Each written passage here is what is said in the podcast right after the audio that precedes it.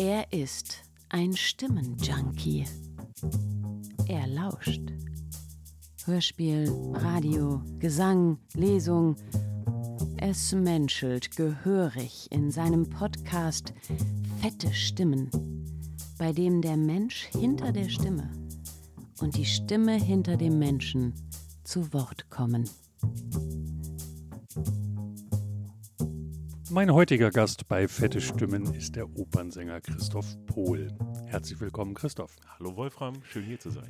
Christoph, stell dich doch mal den Hörenden dieses Podcasts vor. Wo fange ich an? Äh, also einmal, äh, und darum sitze ich ja wahrscheinlich auch hier, verbindet uns eine gemeinsame Vergangenheit. Ähm, einmal bin ich Hannoveraner, ähm, stolzer Hannoveraner und äh, habe auch lange im Knabenchor Hannover gewirkt. Äh, sicherlich auch ein äh, Anfangsschuh in meiner Gesangskarriere. Sicherlich prägend. So, ja, sehr prägend. Da kommen wir sicherlich noch drauf später. Ähm, genau. Ich habe auch in Hannover studiert und äh, habe hier doch einen großen Teil meines Lebens verbracht. Ich fühle mich dieser Stadt auch immer noch verbunden und wohne jetzt aber seit geraumer Zeit in Dresden, weil ich dort lange Zeit ähm, Ensemblemitglied in der Semperoper war und auch noch viel dort singe. Ja, äh, das bin ich und ähm, jetzt lernen wir uns ein bisschen kennen, die nächste Dreiviertelstunde vielleicht. Richtig, genau. Welche Tipps kannst du den angehenden Gesangsstudenten geben? Würdest du heute noch ähm, jedem, der auf dich zukommt, ähm, sagen, ja, mach das? Knallharte Themen gleich am Anfang ja. sofort ins Zentrum geschossen. Äh, das ist gerade nach dieser äh, oder auch in dieser Pandemie, äh, nach ist es ja noch leider nicht, ähm, eine schwierige Frage. Also es gibt, sagen wir, es gibt Tage, wo ich äh, jeden davon abraten würde, weil es einfach schwieriger wird. Äh, dann gibt es optimistische Tage, wo ich denke, nein, was soll sowieso jeder machen, ähm, wo sein Herz schlägt und äh, wo er seine seine Inbrunst reinlegen kann, um sich auch auszudrücken. Und das geht mit Gesang natürlich so wunderbar. Dann soll man das tun und dann wird es einen da auch hintragen, wo man hingehört.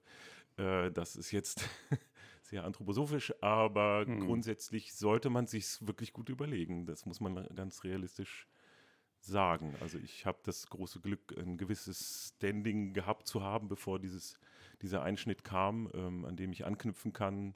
Für junge Sänger ist es eine ganz schwierige Zeit, einfach äh, die Möglichkeit genommen, ähm, zu, zu, bekommen, die ähm, sich nicht zu, zu, präsentieren, nicht auftreten mhm. zu können. Und das ist für die Generation junger Sänger, die gerade starten, extrem schwierig. Ja.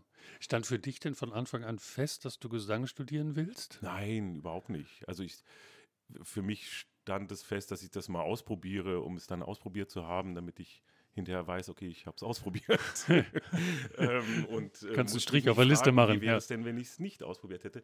So, ähm, ja, äh, nee, es war, war eigentlich nicht, also es, dass irgendwas mit Musik ähm, zu tun haben muss, was ich mache, das war irgendwie klar, aber dass es jetzt Gesang wird und vor allen Dingen äh, solistisch erstens und dann noch Operngesang, das hätte ich mir früher nie, also in den kühnsten Träumen nicht ausdenken können. Mhm. Weil ich allerdings auch das Repertoire nicht kannte, muss ich ganz ehrlich sagen. Also ich kann natürlich durch den Knabenchor viel, ähm, viel, viel Chorliteratur und viel, ähm, sagen wir mal, was, was äh, in, in dem Zeitraum an Musik ja. äh, im Zentrum stand. Aber ja, aber die Literatur ist ja sowieso ein spannendes Thema. Das finde ich immer so faszinierend. Also ich, ich äh, lese ja Sängerbiografien relativ regelmäßig und häufig und muss ich auch Korrektur lesen und sowas. Und es wird immer mit einer Selbstverständlichkeit ähm, vorausgesetzt, dass man diese ganzen Rollennamen kennt. Also ich, ich, ich könnte mich jedes Mal wegwerfen, wenn ich lese, er sang den Wolfram, den Marcello, äh, die Uschi und ähm, äh, den Jean-Claude. Und man, man setzt immer von dem Lesenden voraus, dass man ganz genau weiß, welche Partie, welcher Komponist, äh, so und, äh, im, im, Kontext der Zeit vielleicht noch. Und äh, das finde ich ganz charmant. Also diese ja, ganzen ja Rollennamen. Fachidioten. Und es ist ein ja. bisschen dann so, als wenn man in die Autowerkstatt geht. Ja, Sie müssen hier die, die dreifache äh, Spule am, am, ähm, am ähm, dritten äh, Trauberkrebler-Hömmel mal rumdrömmeln. So, ist doch ganz klar. Und dann steht man da so, ja klar, auf jeden Fall. Schön. Ähm, Ja. so, so ist es natürlich auch. Ja. Und ich kannte auch diese ganzen Rollen vorher nicht. Ich singe übrigens gerade Wolfram. Ach. Total lustig, ne? Das, das ist ja, Ja. sehr, sehr charmant. Also es sollte so sein, dass wir uns jetzt Mhm. treffen. Ja, und das äh, muss man dazu sagen, an einem Sonntagmorgen, ist, äh, dass du so früh überhaupt schon sprechen kannst. Äh, Ja, ich bin Geht selber das oder ganz belastet das die Stimme? Ja, ich bin natürlich um 5 Uhr aufgestanden, habe meine Ja. Stimmübungen gemacht, Dehnübungen und ähm, Hm. Kaltes Wasser getrunken, Eier geschlürft und ähm, ja. Aber dann lass mich die Frage kurz vorziehen. Wie, wie, wie hältst du dich fit tatsächlich? Also gibt es, gibt es für dich Regeln? Ähm, gibt es Dinge, die du gar nicht machst? Äh, gibt es Dinge, auf die du besonders achtest, um dich fit zu halten? Ähm, ja, also regelmäßig singen hält einen einfach fit. Ähm, und sonst versuche ich, also das hat allerdings auch noch andere Gründe, einfach nicht so viel zu trinken. Also ich finde, Alkohol äh, macht immer was mit der Stimme so. Mhm. Und äh, äh, wenn man Kinder hat, ist es auch immer eine Bestrafung am nächsten Morgen. Deswegen habe ich es einfach zum größten Teil sein gelassen. Das hilft. Ja. Ähm, und äh, was noch? Ich versuche, so viel es geht, Sport zu machen, aber das kommt wie immer zu kurz auch. Aber das muss man auch, weil es gerade der Opernberuf ja nicht nur Singen ist, sondern Mhm. wirklich ein sehr äh, gesamtkörperlicher, fordernder Mhm. Beruf. Insofern gehört das gehört eine gewisse Grundkondition einfach dazu. Also gerade wenn man Hm. gut singen will, so und nicht durch, durch völlige äh, Erschöpftheit auf der Bühne nicht mehr einen Ton rauszubekommen. So, ne? Der, der Schlaf ist sicherlich auch wichtig. Schlafen, Äh, ja. stimmt. Ja. Ja, Hm. das haben wir ja heute nicht so gemacht. Naja, war, Zeitumstellung. Ja, genau. Die, jetzt wissen die Leute, wann wir hier äh, aufgenommen haben. Ähm, sag, die, die, ähm, äh, die- dieses Thema äh, Fitness und, und ähm, ausgeruht sein, ähm, hast du auch, auch sozusagen ähm, Dinge, die du für den Kopf tust, also um eine Ausgeglichenheit zu kriegen? Also ich meine, dieses Du singst an verschiedenen Häusern, bist viel unterwegs, äh, hast irgendwie hier eine Bleibe, da eine Bleibe. Ähm, machst du sowas wie Yoga, autogenes Training? Ja, sollte ich vielleicht mal. Ich habe, weiß nicht, ich habe, ich nenne das so einen ge gewissen gesunden Alltagsautismus, würde ich das vielleicht nennen, äh, wo ich in so eine Art Standby-Modus komme, ähm, einfach aus energiespartechnischen Gründen. Ja. Gerade wenn man woanders ist, wenn man sich auf eine Partie konzentrieren muss und wo man vor allen Dingen, und das ist ja beim Singen immer so, ähm, einen Energiefluss hat, der dann aber, wenn um 7 Uhr der Vorhang hochgeht, bitte bei 100 Prozent sein soll. So. Und darin besteht die größte Herausforderung, finde ich sowieso in dem Beruf. Und allerdings auch ähm, die Nötigkeit, wirklich äh, dann Tag, den tagsüber einfach mal dann auszuschalten. Hm. Man kann auch zu viel ausschalten, das ist blöd, das ist halt wirklich immer so ein, so eine, so ein Waagschalenspiel. Ja. Wie weit ist denn dein Kalender gefüllt? Ähm, über welche Saison redest du gerade? Ähm, also, ich habe das große Glück, wie gesagt, dass es äh, Klopf auf Holz relativ gut läuft. Ähm, auch äh, durch die Pandemie, ähm, auch wenn wir natürlich äh, wie alle viel ausgefallen ist und ich viel verloren habe, ähm, es trotzdem weitergeht. Gibt auch sehr viel Hoffnung, muss ich sagen, mir zumindest. Äh, ja, also die Pläne sind jetzt so bei 24, 25. Also es ist wirklich eine, eine luxuriöse äh, Situation, in der ich da bin, für die ich sehr dankbar bin. Ja. Wahnsinn, 25, weißt du, ich kenne Menschen, die, die wissen nicht, was sie morgen Abend irgendwie tun und du, du bist irgendwie planerisch im Jahr äh, 2025. Ja, ja, ist auch, äh, manchmal macht einem das auch nervös, ne? weil ich möchte ja vielleicht auch mal andere Sachen machen. Ja. mit 25. Ja. Aber Du bist ähm, oder wirst von einer sehr erfolgreichen Künstler, Sängeragentur vertreten. Wie kam es denn dazu und wie wichtig ist das für Sängerinnen und Sänger heute? Extrem wichtig, äh, in der Pandemie noch mal wichtiger. Ähm, grundsätzlich ist es immer besser, wenn jemand sozusagen äh, die Verkaufsarbeit für einen macht, weil sich selber zu verkaufen, natürlich können, das einige hervorragend, ich kann das gar nicht, insofern bin ich wahnsinnig dankbar, dass ich da äh, jemanden habe, der das so gut kann. äh, es ist eine sehr starke, äh, kleine, aber fantastische Agentur, die ähm, eine sehr übersichtliche Anzahl von Sängern hat, aber die wirklich bis aufs, aufs Blut vertritt. Mhm. Einfach aus Überzeugung. Und Ja. ähm, ich weiß, dass es bei größeren Agenturen nicht unbedingt der Fall sein muss, dass so gearbeitet wird. Da hat man vielleicht andere Vorteile durch die Vernetzung, aber Hast du dich dort beworben oder wie, wie werden die, also wie, wie, wie kommt Agentur zu Sänger? Ja, also generell kann man sich bewerben überall. Man kann Leute einladen zu Vorstellungen. Das ist immer die beste ähm, Variante. Oder man kann Vorsingen äh, organisieren. Bei mir war es so, dass sie einen Sänger hatten, mit dem ich eine Premiere in Dresden hatte. Und ähm, da habe ich ehrlich gesagt eher privat auf der, auf der Aftershow, auf der Premierenparty äh, eine Mitarbeiterin kennengelernt. Und wir haben nach einer Stunde ähm, Unterhaltung erst gemerkt, dass sie Agentur ist und Ach. so. Aber es war erstmal ein anderes Thema. Und ich fand es so ja. sympathisch, äh, auch wie sie ähm, über dann über meinen Kollegen geredet hat. Es war sehr ja, weiß nicht, aus einer Überzeugung heraus einfach an, an die Qualität zu glauben und äh, es war sehr, eine sehr menschliche, ein menschlicher Kontakt. Also es, es gibt ja auch viel, äh, gibt es leider auch immer noch, ich will gar nicht sagen äh, ausschließlich, aber dieses, ja, so ein Verhalten, ich mach dich groß und so, wir müssen was machen hm. und so. Und das gibt's ich bring dich groß raus. Ich bring dich groß raus und so. Und das, das, das war alles gar nicht und das fand ich wahnsinnig sympathisch, ehrlich gesagt. Hm. Deswegen habe ich das erste Mal auch so ein bisschen meine Komfortzone verlassen. Also ich bin da auch so ein bisschen faul, was das anbelangt. Mhm. Ähm, war natürlich im Festengagement, wo ich denke, okay, äh, da kann man sich auch, ähm, ist auch gefährlich, da bequem zu werden. Und das fand ich aber so sympathisch, dass ich sie einfach angeschrieben habe, habe mir ein bisschen mhm. die Agenturseite angeschaut und habe gesehen, okay, ein Kollege geht ein bisschen ins dramatischere Fach, der andere Kollege singt äh, eher noch das Leichtere und ich bin irgendwo so dazwischen. Da könnte ich doch vielleicht vorschlagen, dass mhm. ich ein guter Lückenfüller wäre. So und äh, so hat es angefangen. Und es mhm. war so eine Art Kennenlernen, Zusammenarbeiten. Ich habe auch noch mit einer anderen Agentur in der Zeit zusammengearbeitet, was, also ich war, war gar nicht unzufrieden, mhm. aber es war nicht fruchtbar. Ja. Manchmal ist auch gar nicht, ist man nicht selber mhm. oder die Agentur schuld, sondern es ist manchmal auch eine Timing-Sache. Es ist manchmal, ja, manchmal stimmt es auch einfach mhm. nicht. Es ist ja wie eine Beziehung, die man eingeht. So, und äh, ja, und daraus hat sich das entwickelt. Und seitdem möchte ich es auch gar nicht mehr anders haben. Mhm. Was ist denn das dramatische Fach? Du hast. Äh, ja, stimmt. Ich, ich, ja, ich also. schon wieder in, in die Richtung. Wo, ja, genau. Ich, wo ich dich verliere. Ähm, äh, du, du, nein, mich noch nicht tatsächlich. Also hier noch nicht. Nein, ein guter Vergleich ja. ist vielleicht, äh, dass es ähm, im Opernbereich wie, wie im Sport, also verschiedene, vielleicht beim Boxen, verschiedene mhm. Gewichtsklassen mhm. gibt. So. Ja.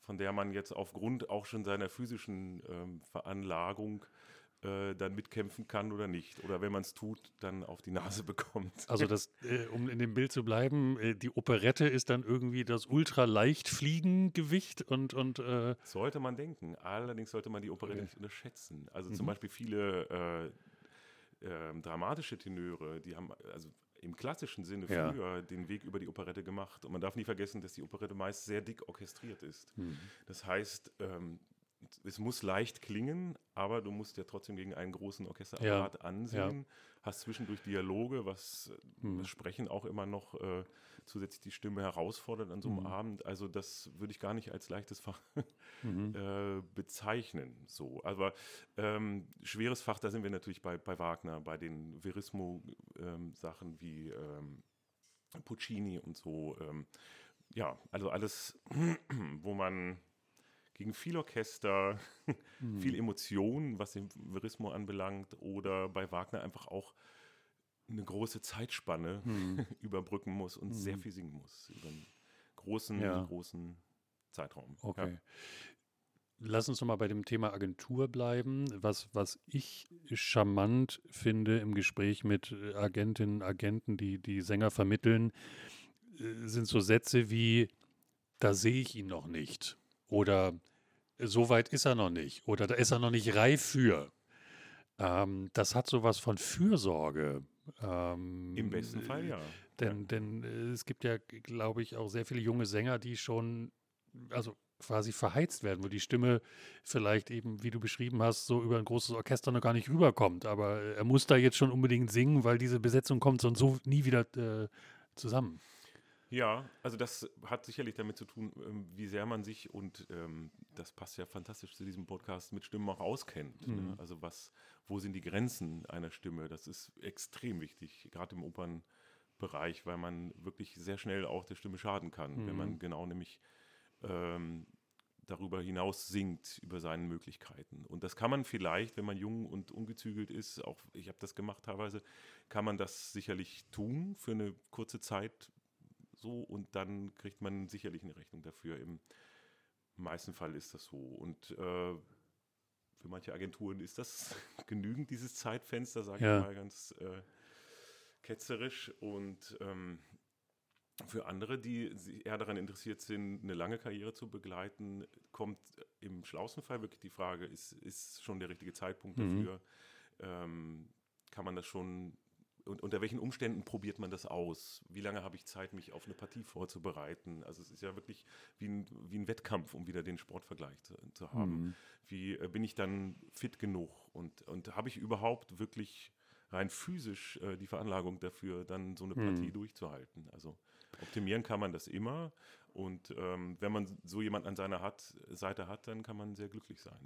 Entwickelst du dann gemeinsam mit deiner Agentur auch die nächsten Spielzeiten? Also gehst du hin und sagst, ich möchte gerne mal in den nächsten vier Jahren diese oder jene Partie gesungen haben? Ja, also ob das dann was wird, das ist so weit Gut, bin ich ja. dann noch nicht. Ja, ja. Aber natürlich setzt man sich zusammen und sagt, ja, das wäre jetzt schön, wenn das und das Mhm. kommen könnte. Und ähm, ja, nun bin ich nicht in der Position, ähm, den Häusern vorzuschlagen, so mach doch mal das für mich. Also ähm, vielleicht hier und da Mhm.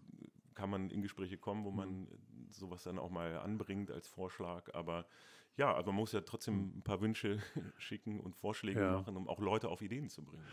wobei den Häusern vorschlagen, mach doch mal das und das. Also das ist ja in deinem Falle doch auch passiert, äh, oder? Du, du erzähltest mal von Ja, dieser, dieser. Geschichte in London. Ja, ne, denn das Was- war, war ne, denn das das? habe ich denen ja gar nicht vorgeschlagen. Das wäre doch schön, wenn ich mal bei euch singe. Nein, so war das gar nicht. Das war ein Glücksfall, ehrlich gesagt, weil ich damals eingesprungen bin ähm, bei den Proms äh, für Herrn Gerhard, der leider absagen äh, musste, und zwar in Mhm. Konstanten Tannhäuser. Ist, ja- auch Wolfram ist eine sehr zentrale Partie für mich. Äh, Aus dem Tannhäuser. aus dem Tannhäuser, genau. Richard Wagner. Richard Wagner, Ja. eine sicherlich der lyrischsten ähm, Wagner-Partien, Mhm. äh, die man finden kann, aber auch nicht zu unterschätzen. Ähm, genau, und da habe ich gesungen und da hat mich Bei der den- Komponist gehört. Bei den Promenadenkonzerten in London. Ja, ach, Den- genau, den- den Proms, ja. Promenadenkonzerte, Ja, genau. genau. Also wer es äh, nicht mitgemacht hat, der sollte unbedingt hin, weil es Ja. eine fantastische. Aktion. Mhm. So, also. Und ich, also ich habe die Leute bewundert, die mit, mit Bier und Wagner Klavierauszug einen Meter vor der Bühne viereinhalb Stunden gestanden haben. Klasse. Und dadurch, also es war eine Irgendwie einmalige Show. unvorstellbar bei Ja. uns, oder? Also mit, mit Bier Ja, leider, und Kl Klavierauszug, ja. Könnte man Okay. ja vielleicht mal anregen. Ja. Äh, wir, wir schwoffen ab. Ähm, genau. Und da hat mich ähm, der Komponist gehört Ja. für die Uraufführung, die mich quasi zu meinem London-Debüt gebracht haben damals. Mhm. Also es war, und das äh, kommt vielleicht zu dem Thema, es ist, gehört auch viel Glück dazu. Das ist doch Timing. großartig, oder? Dass da jemand im Saal ist, dich hört, eine Idee vielleicht schon im Kopf hat und sagt, dieses Werk will ich von diesem Menschen gesungen sehen Ja. und hören. Ja, aber das war wirklich ein Mhm. Ausnahmeglücksfall, muss ich echt sagen. Und der saß dann gerade mit dem Castingdirektor äh, dann zusammen, irgendwie, glaube ich, zwei, drei Monate danach und haben darüber gesprochen, wer das singen könnte. Hat er gesagt, nee, ich habe die Stimme im Ohr, ich habe den gehört. So und ähm, ja, aber das ist wirklich, ich, ich hatte da sehr viel Glück. Also Mhm. was, äh, wie alles zusammenkommt. Und das ist ein großer Anteil sowieso in diesem Business. Es ist sehr viel Netzwerken, es ist Geduld und es ist Mhm. Grenzen kennen und es ist sehr, sehr viel Glück. Ja. Okay. Also, äh, als ich davon las, dass du jetzt in London singst, dachte ich, Alter, was für eine äh, unglaubliche Karriere. Aber äh, da, dass da eben verschiedene Gewerke auch mitspielen und eben das Quäntchen Glück dazugehört, ähm, äh, das ist natürlich auch sehr spannend. Oper, Oratorium oder Lied? Ähm, äh, Und Lied. und Lied. Was, ähm, also gibt es was, was du besonders gerne singst? Gibt es Menschen, mit denen du besonders gerne zusammenarbeitest? Welche Literatur magst du besonders gern? Also grundsätzlich mag ich ähm, Abwechslung. So. Also natürlich mache ich hauptsächlich Oper. Ähm, äh, aber ich bin froh und möchte das auch noch intensivieren, äh, viel Konzert zu machen. Auch, ähm, und da sitzen wir gerade in den heiligen Hallen hier. Äh, Bach ist für mich immer ein, ein Maßstab, stimmlich, musikalisch, äh, seelisch. Da zurückzukehren, ist wahnsinnig wichtig für mich. Also ähm, und das Lied. Lied ist eigentlich sicherlich fast noch größer meine Leidenschaft als für die Oper. Also irgendwie, ich, ich brauche alles. So Hm. ein, ein Zusammenspiel von allen Sachen. Es ist manchmal gar nicht so leicht, das alles in die in die Waage zu bekommen, dann irgendwie zwischen zwei Puccini-Opern dann eine geschmeidige Müllerin zu singen, ist äh, nicht immer. Die schöne Müllerin, ja. Sage ich mal. Aber ähm, grundsätzlich, äh, das hält mich äh, am Laufen, es hält mich vor allen Dingen auch flexibel, muss mhm. ich sagen, dass ich äh, die verschiedenen Genres äh, bedienen kann auch, ja. Baust du dir da in den Kalender Ruhephasen ein? Also weil du jetzt gerade äh, zwei Puccini-Opern und dann irgendwie Liederabend, also ähm, ja, es klappt nicht immer, ehrlich mhm. gesagt. Also ich, ich arbeite daran mhm. und ähm, leider klappt es nicht immer. Aber ähm, im besten Fall muss man sich ein bisschen Puffer einbauen, damit es äh, auch zur Zufriedenheit dann bei der Aufführung kommt. Ja, ja.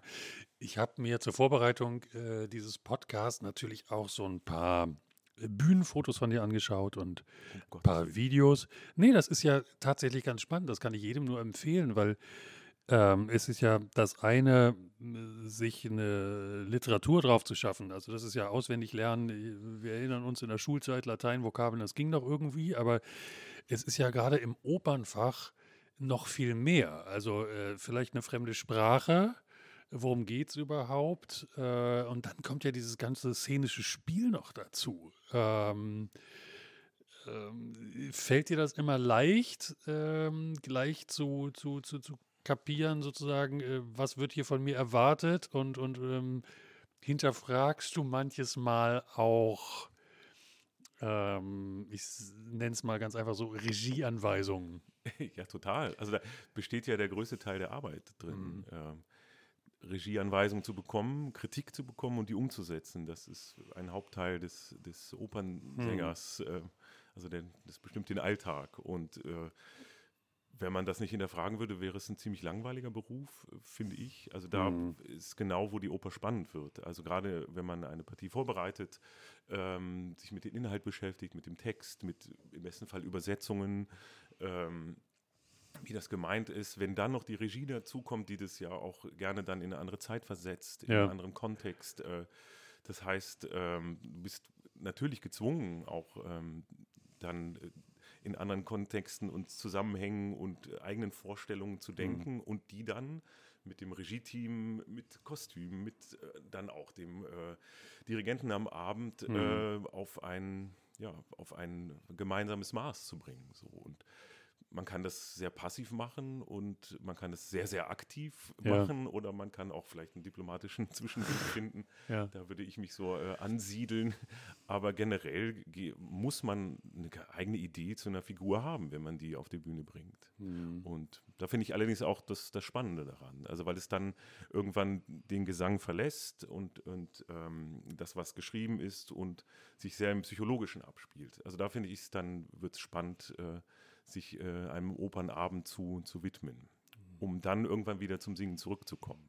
Ja. Und dann hat sich vielleicht auch schon wieder viel verändert. Ja. Es ist halt eben nicht nur der Gesang, sondern es ist eben die Schauspielerische und sich in Rollen reinzuversetzen. Ähm, und dann sich aber auch auseinanderzusetzen mit, mit, einer, mit einer künstlerischen Planung, die einem vielleicht auch zuwiderläuft. Ja. Ähm, bist, du, bist du grundsätzlich aber erstmal aufgeschlossen für, für Inszenierungspläne? Immer. Ähm, also immer so. Also vor allen Dingen muss man es auch erstmal ausprobieren. Und äh, dann mhm. finde ich, ist es auch Teil des Jobs sozusagen, die, der Inszenierungsidee zu dienen. Mhm. Also, das hat natürlich gewisse Grenzen, weil am Abend stehe ich dann da allein und muss das ja. präsentieren, also zumindest meine Figur. Mhm. Das heißt, um das authentisch zu machen, muss ich für mich einen Weg finden, wo das für mich passt. So mhm. und äh, ja, aber ich, in den meisten Fällen ist es mir hoffentlich gelungen, weiß mhm.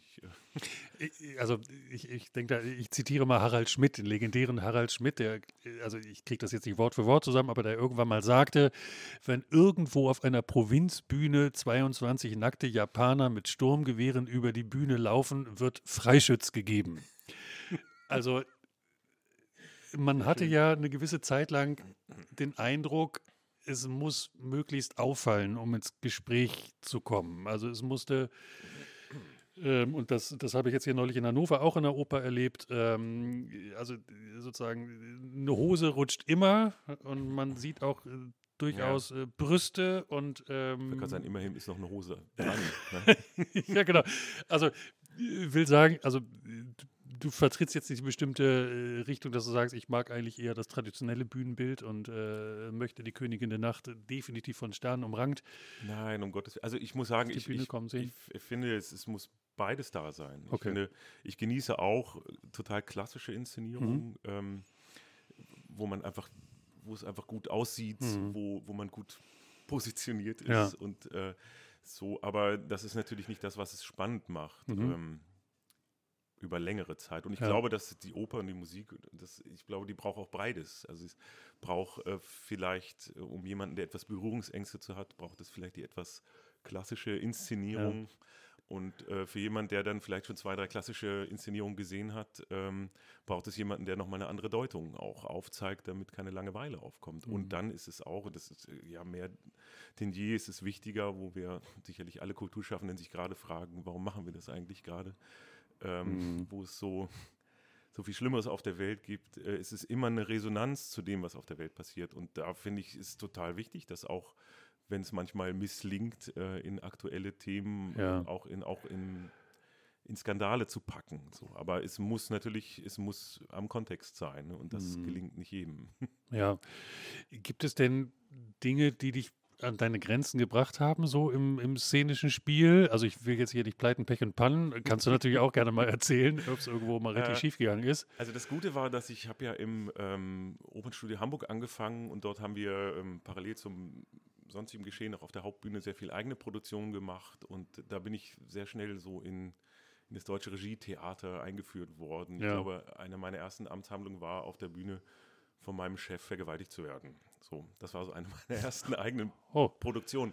So, und ähm, wenn man da anfängt, dann sage ich mal, alles, es was auf? hinterher kommt, okay. ist dann vielleicht gar nicht mehr so schlimm. Hm. So, also ich habe hab viele Sachen gemacht, wo ich mich gefragt habe, was ähm, hätte ich mal was Anständiges gelernt. ja? Auf der anderen Seite Hm. ist es auch ein bisschen Rock'n'Roll zwischendurch und es ist etwas, was ich äh, mag Hm. auch an diesem Beruf, dass man äh, einfach Grenzen austestet, dass man ja, sich selber manchmal in Situationen wiederfindet, die man so nie erlebt hätte. Hm. Also das Schönste für mich sind manchmal so Einrufe im Opernhaus. Also wenn gerade eine Produktion Ja. ist, äh, dann, dann hört man sowas wie ähm, ähm, die beiden Möpse bitte auf die Seite rechts, dann äh, die vier Prostituierten und die drei Krieger bitte auf die linke. Also wenn, ja, ja. wenn, wenn äh, bitte zum Sofa-Casting auf Probebühne 2. So, äh, also Einrufe heißt sozusagen, die, die, die Leute sozusagen rechtzeitig zum, äh, zum, äh, zum Auftritt auf die Bühne. Ah, so, ja, okay. so, Mhm. oder Mhm. ja, was, was immer gerade bekannt Ja. gemacht wird im Haus. So, das macht der Bühneninspizient, einer Ja. der wichtigsten, oder Inspizientin, ähm, an dem Abend eine der wichtigsten Personen. Und da Mhm. gibt es die lustigsten Geschichten. Und allein dafür lohnt es sich schon, ich, diesen Mhm. Beruf manchmal zu machen, weil es so absurd ist. Ja. Hast du, führst du Buch irgendwie? Hast du, hast du so ein, so ein Reisetagebuch, wo du sowas, die schönsten Erlebnisse reinschreibst? Nee, leider nicht. Ah. Also d- da, ähm, das mache ich hauptsächlich nur in Podcasts. dass ich mich Dann, erinnere. dann, dann, dann schieß mal los.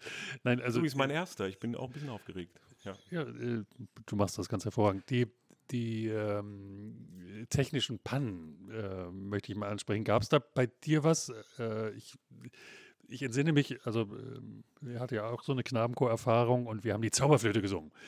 Und ähm, wir schwebten mit so einer Gondel äh, ins Bühnenbild hinein und natürlich, wie das so ist, damals schon gab Sicherheitsgedanken und es gab so, wir hatten so Bauchgurte, also wie so Anschnallgurte und ähm, die Gondel setzte auf und äh, äh, wir hatten uns abzuschnallen und es hakte total und dann, dann hörst du so von der Seitenbühne, äh, Mist, äh, mach das auf, mach das auf. So, und ähm, ähm, das ist so, das finde ich so spannend, dass da also für mich als Opernbesucher auch, ähm, gefühlt ja 250 Leute an dem Abend gerade jetzt für mich tätig sind, damit ich in meine Plüschsessel was erlebe. Und dann gibt es eben diese Seitengeschichten, wo sowas schiefgehen kann.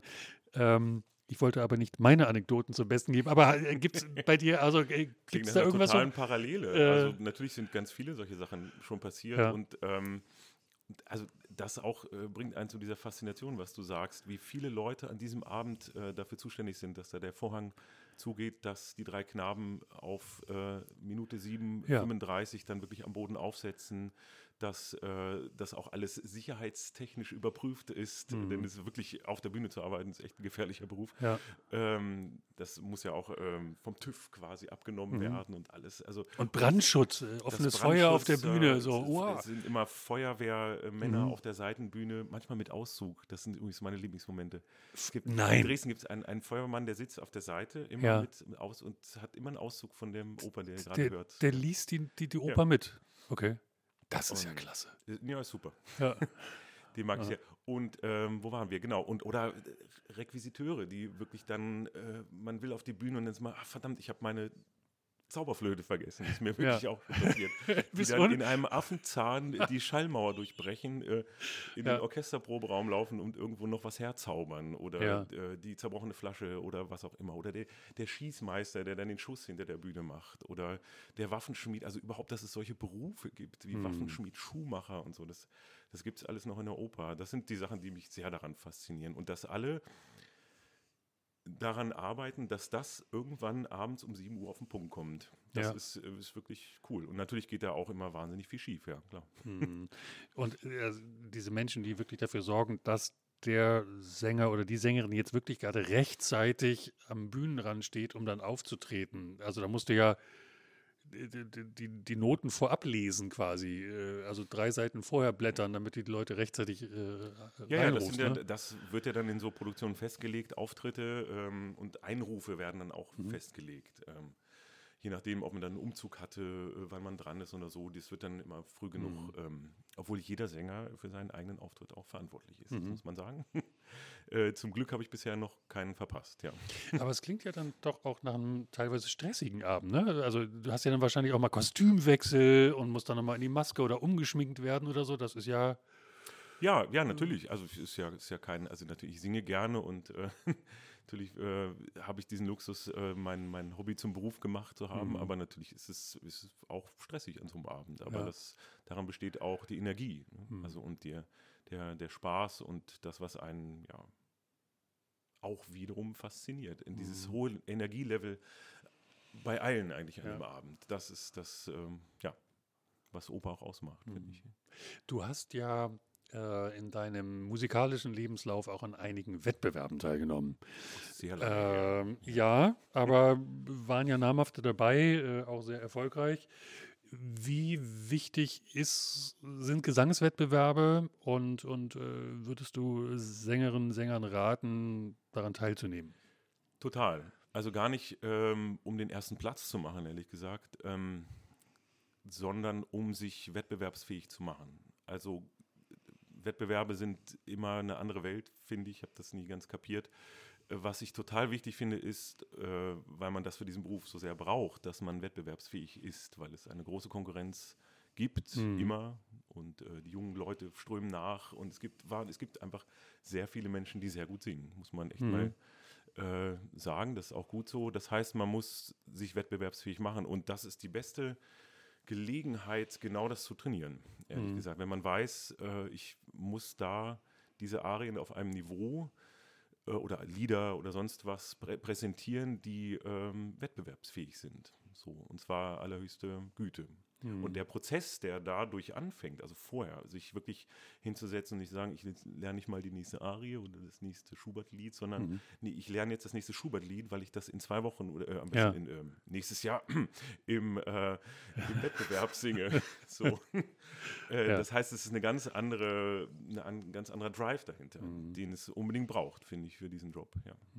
Und äh, für dieses, nein, lass uns kurz beim Wettbewerb bleiben. Ähm, Konkurrenzdruck ist da, es gibt ganz viele gute Sängerinnen und Sänger. Ähm, es ist ein Vergleichen, aber wahrscheinlich ja auch so eine Netzwerkveranstaltung, oder? Da, da kommen doch, da sitzen dann wahrscheinlich auch schon relativ wichtige Leute dann im Publikum und hören mal, äh, Ja. wen kann man vielleicht an sich binden. Ja, also auch allein Mhm. dafür lohnt es sich schon und ähm, deswegen sage ich, es ist manchmal gar nicht wichtig, wie der ausgeht, der Wettbewerb, weil manchmal schon in den Vorrunden da sehr wichtige Leute sitzen, die sagen, okay, ja, die fischen wir schon mal raus, dann egal wie dieser Wettbewerb ähm, ausgeht. Also es ist auch eine, eine Vorsingen-Situation, in die man Mhm. sich begibt, äh, gerade bei ähm, namhaften Wettbewerben, Mhm. wo genau die richtigen Intendanten oder Operndirektoren Mhm. sitzen, die genau äh, danach suchen, nach, nach, nach interessanten mhm. Stimmen und ähm, es muss, und dann muss es gar nicht der Wettbewerbssieger sein. Denn es ist auch noch ein großer Unterschied, ob man diese eine Arie dann bravourös an dem Abend als erster Platz abliefert ja. oder ob man wirklich gemacht ist für diesen Job oder mhm. ob man ensemblefähig ist, zum ja. Beispiel, wenn es darum geht, in ein Ensemble zu kommen oder ja, oder halt einen ganzen Abend auch äh, zu tragen. Das mhm. ist immer was anderes, als nur eine Arie zu sehen. Ja. Und ähm, ja, es hat alles seine Berechtigung, aber ich finde es total wichtig, das zu machen. Hm. Ich habe es immer gehasst, auch Wettbewerbe, aber Aha. ich bin im Nachhinein froh, es gemacht zu haben. Ja. Hast du denn jemals mit Lampenfieber zu tun gehabt? Immer Oder hast du, hast du jetzt sogar noch, noch, welches? Ja, natürlich. Hm. Also nach diesen großen Pausen der Pandemie ganz arg, äh, hm. fast in einer, äh, in einer Form, wie ich es vorher noch nicht gekannt hatte, äh, weil ich irgendwie immer zum, das Glück, große Glück hatte, irgendwie regelmäßig aufzutreten. Dadurch kann man das natürlich im Zaum halten, aber wenn man dann so nach drei, vier Monaten kompletter Pause mhm. äh, mal wieder auf die Bühne geht, das war schon was, was anderes. Ähm, ja, äh, aber ansonsten ist das, wäre es Quatsch zu sagen, ich bin nicht aufgeregt. Ich bin total aufgeregt. Und, immer, immer noch. Was sind deine Hilfsmittel? Ähm, gute Vorbereitung und Schlafen.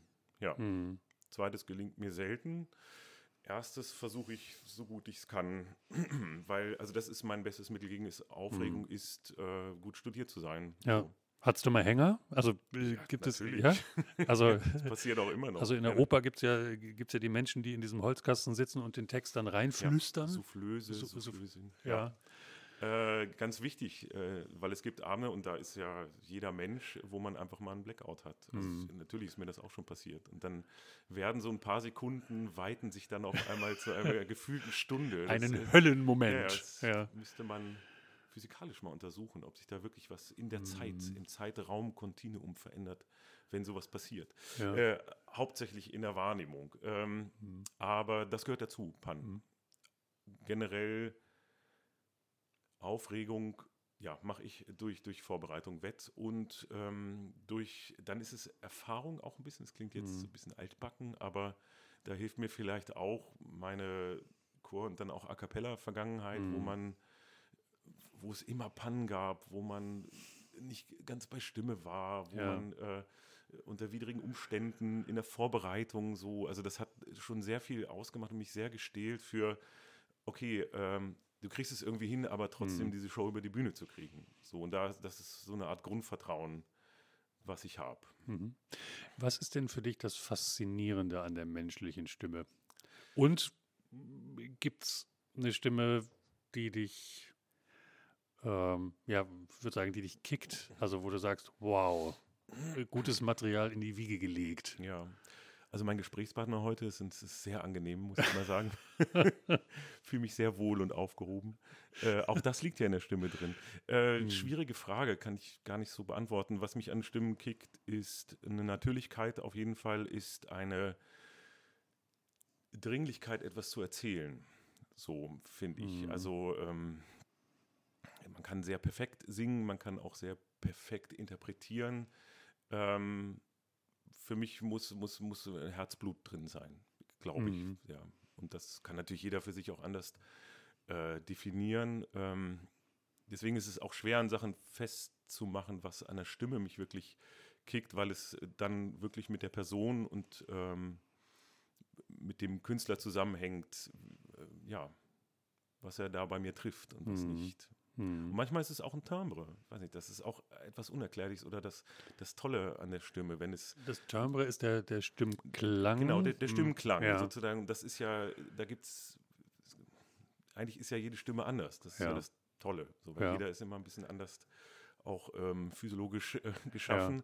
Und ähm, bei manchen Timbres, weiß nicht, macht es irgendwie Klick. Hm. So, und das ist dann, da sind wir schnell bei Geschmack sicherlich auch. Ähm, das ist am besten natürlich, wenn die Stimme frei klingt mhm. zu, äh, und, und, nicht irgendwas versucht zu imitieren, sage ich mal so äh, auszumachen. Das heißt, möglichst natürlich klingende Stimmen, die einen eigentlich oder mich zumindest immer am meisten mhm. packen. Ja. Gibt es denn Sängerinnen und Sänger, äh, mit denen du besonders gern arbeitest, nicht weil es menschlich so gut funktioniert, sondern weil du denkst, dass die Stimmen gut harmonisieren? Ähm, Oder man sagte, ihr klingt so schön zusammen. äh, gibt es sicherlich. Es gibt, gibt viele Kollegen, wo es so stimmt. Ähm, ja. Äh, jetzt muss ich echt überlegen. Also, ähm, hm. Du könntest mit einem vielleicht antworten. mit, einem, mit einem vielleicht. Ja, ich überlege, hm. das äh, zusammenzukriegen, weil es sind, sind viele Leute, mit denen ich gerne zusammen singe. Es gibt hm. Leute, die ähm, so wahnsinnig gut sind, dass sie mich selber besser machen an dem Abend. Das genieße hm. ich sehr. Äh, auf ein höheres Qualitätslevel nochmal schieben. Dann gibt es Leute, wo einfach die Chemie stimmt. Das ist auch wichtig auf der Bühne. Mhm. Und dann gibt es Stimmen, die, die gut zusammen klingen, weil man vielleicht eine, eine ähnliche Vorstellung von Gesang hat, vom, wie man Stimmklang produziert oder so. Also das, mhm. äh, ja, aber das kann ich gar nicht an einer Person festmachen. Das gibt ja. es zum Glück. Ja. Ähm, gibt auch das Gegenteil. Also es gibt Menschen, wo du sagst, mit denen arbeite ich nie wieder. Also sowohl Sänger als auch wahrscheinlich Dirigenten und sowas? Nein, ehrlich gesagt nicht. Nein, ich okay. habe immer meinen, meinen Weg gefunden. Also es gibt mhm. Leute, mit denen arbeite ich lieber und mit anderen. Mhm. Sehr diplomatisch. Auch. Ja. Christoph Pohl privat. Ähm, du bist Familienvater und äh, was, was ich äh, dich fragen will und hiermit tue, ähm, wie kriegst du das koordiniert? Also dein künstlerischer Kalender ist bis 2024, 2025 gut gefüllt und es gibt verschiedene Optionen. Ähm, verträgt sich das mit Familie? Äh, sehr schwer, muss ich sagen. Es mhm. ist sicherlich die größte Herausforderung, äh, das unter einen Hut zu bekommen. Und eigentlich gibt es keinen Hut, der so groß ist, dass äh, da wirklich bequem runterzukommen. Es war ein Teil meiner Entscheidung, auch freischaffen zu gehen, um das ein bisschen zu lenken. Auf der einen Seite macht's auch, macht es das auch schwieriger, ähm, hm. weil also glücklicherweise äh, sozusagen mehr Angebote kamen, als ich dachte. Und es ist, mhm. man muss sehr viel abwiegen. Also das ewige äh, Lernen, auch etwas abzulehnen und Nein zu sagen, was wahnsinnig schwer ist, glaube ich, für jeden Sänger. Ich weiß, es gibt mhm. ein paar Kollegen, die das super hinbekommen. Ich beneide das sehr. Ich arbeite da stetig dran. Äh, dann auch mal zu sagen, äh, nee, ist ein bisschen schwer auch äh, hm. nach diesen äh, sehr äh, ja. verdörrten Zeiten, die letzten ja. zwei Jahre. Äh, da hat man auch so ein bisschen Panik, dass man alles annehmen muss und er muss. Und ähm, es ist schwer, aber hm. grundsätzlich versucht man sich hinzusetzen und zu gucken, okay, da muss, ein, muss auf jeden Fall ein bisschen Zeit geschaffen werden. Jetzt natürlich aufgrund der, der Schulferien muss man auch gucken. Das gelingt auch nicht immer, weil hm. die Produktionen richten, richten, sich natürlich nicht nach, nach Schulferien in Sachsen. Hm. Äh, trotzdem muss man da eine Mitte finden. Ja, die, die ähm, ist nicht leicht, muss ich echt sagen. Also naja, zumal du ja dann irgendwie wochenlang äh, ja auch äh, an einem anderen Ort bist, wo man nicht mal eben übers Wochenende zur Familie fährt. Nein, und das ist genau das Schwierige, also mhm. muss ich sagen. Also es ist nicht, dass ich das, also ich weiß, es gehört zu diesem Beruf, ich kann das auch, kann auch gut alleine sein, mhm. ähm, aber diese Zeiten zu überbrücken, um auch einen guten Kontakt nach Hause zu äh, halten und so eine Art Alltagsgefühl selbst darin zu finden, das ist äh, eine riesen Herausforderung. Mhm. Und das wird sicherlich auch immer ein ewiger Konflikt in mir bleiben, das mhm. auf, ein, auf ein gutes äh, Level zu bringen. Also da bin ich noch nicht, nicht fertig mit der Aufgabe. Hm. Naja gut, wahrscheinlich werden deine Kinder die größten Fans sein und äh, wenn sie dann ja, äh, die Möglichkeit also, haben, sitzen sie dann ja vielleicht auch in der Aufführung im Konzert. Also das mhm. muss ich sagen, das war auch, ist jetzt blöd mit diesen ganzen Auflagen um Corona, weil vorher zumindest meine äh, großen Töchter habe ich immer auch schon im Proben mitgenommen. Ja. Das war mir ganz wichtig und das sind eigentlich die wertvollsten Momente oder die wichtigsten Momente für mich, das zu verbinden, weil sie dann wirklich gesehen haben, worin besteht meine Arbeit mhm. eigentlich. Die besteht ja nicht darin, dann mal abends drei Stunden auf der Bühne zu stehen, sondern ja, fünf Wochen das vorher, das Resultat, ja. sechs bis sieben Stunden im Proberaum äh, unter staubigen Probendecken mich zu verstecken. So. Ja. Äh, und die haben, ehrlich gesagt, lieben die diese Proben sehr viel mehr als äh, Aufführungen. So. Also sie mhm. sind auch immer in Aufführungen drin. Äh, das finde ich wahnsinnig wichtig, damit die ein Gespür dafür bekommen, was ich mache. So. Und ähm, die haben das zumindest, ich würde sagen, das kapiert, was ich mache und die haben das auch äh, akzeptiert, dass ich ab und zu mal weg bin. Trotzdem ist es auch nicht immer gut. Also selbst wenn, wenn die wissen, dass ich weg bin und die es auch super machen, gibt es Tage, an denen man einfach da sein muss. So. Mm. Naja, und zum Glück gibt es FaceTime und so. Es, ist, ersetzt keinen persönlichen Kontakt, Ja. aber Also da, das hilft natürlich. Kann das Leben begleiten. Zeit. Manchmal muss man dann auch mal 1000 Kilometer fahren, um am Geburtstag da zu sein, um dann abends wieder 1000 Kilometer zurückzufahren. Also Mhm. ähm, muss man dann denken, dass das auch wichtig ist. Aber es ist eine wahnsinnige Herausforderung, finde ich. Mhm. Und ich weiß nicht, wie das anderen äh, Familien, ähm, äh, und Müttern geht, die in diesem Beruf parallel tätig sind. Also das, Mhm. ja. Aber das, das äh, wird einem vermutlich im Studium auch schon vermittelt, dass es dazu führen kann, dass es diesen Spagat dann braucht später. Jetzt, wo du sagst, das hat mir keiner gesagt im Studium. Hm, Sollte man, Sollte man vielleicht. sollte man, äh, sollte man inkludieren vielleicht. inkludieren, ja. Ja, ja. Abschlussfrage, lieber Christoph. Schon. Ja, Ach, also wir sehen, wir sehen uns gelaufen. irgendwann wieder. Ja, ähm, zahlreiche Zuschriften nach diesem Podcast werden fordern, dass du äh, bald wiederkommst. Ähm, die Frage stelle ich allen. Ähm, es gibt ein Leben im All. Und da draußen gibt es Wesen, Individuen, irgendwas. Und du kriegst eine Kapsel gestellt und musst da ein Musikstück reinpacken, was du den Lebewesen da draußen schicken kannst, um zu zeigen, welche Emotion Musik wecken kann. Ähm, welches Musikstück ist für dich in dieser Kapsel, oder was packst du da rein, weil es dir so wichtig ist? Äh, wie viele Stücke? Also wie groß ist die Kapsel? Also Eine Kapsel. eine Kapsel. Es ist, Ein das Stück. ist relativ einfach. Es ist Matthäus Passion. Ah, Ja. ähm, ja, Puh, äh, verstehe ich sehr gut. Äh, Matthäus Also Passion ist, von Johann Sebastian Bach. ja. Ähm, ja, ähm, gehe ich mit tatsächlich, wobei ich, ähm, ich werde oft, äh, Das heißt, kriege diese haben jetzt- Frage also, Dann haben gegengestellt. wir ja noch eine Kapsel übrig, wenn wir sozusagen dasselbe Stück in. Es ist ja ein doppelchöriges Werk. Vielleicht Ah, so. Na gut.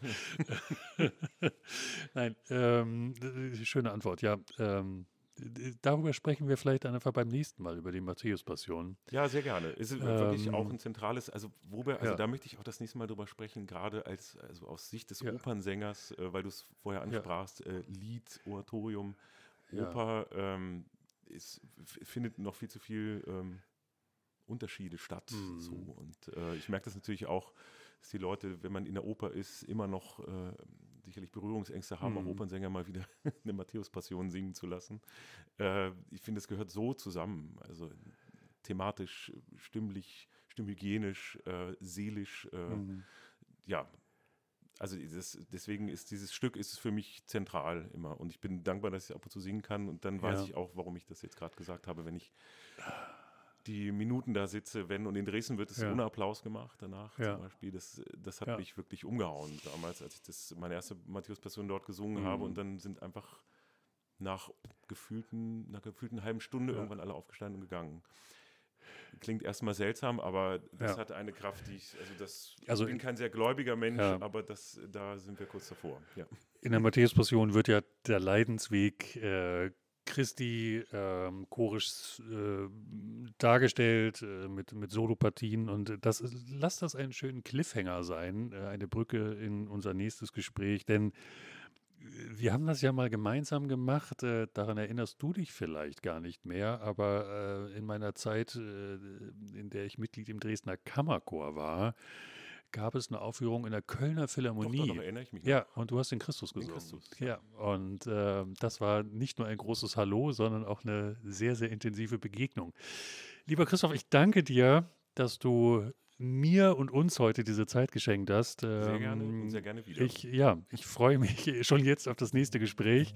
Wünsche dir alles, alles Gute dir und deiner Familie und äh, dass das sozusagen jetzt mit den Engagements weiter vorangeht.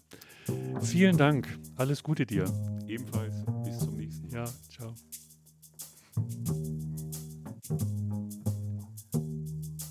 Das war Fette Stimmen. Wenn euch diese Folge gefallen hat, dann lasst gern eine freundliche Bewertung da und gebt dem Podcast eure Stimme, indem ihr ihn weiterempfehlt. Fette Stimmen gibt es übrigens auch bei Instagram und Facebook. Alles verlinkt in den Show Notes. Bis zum nächsten Mal bei Fette Stimmen.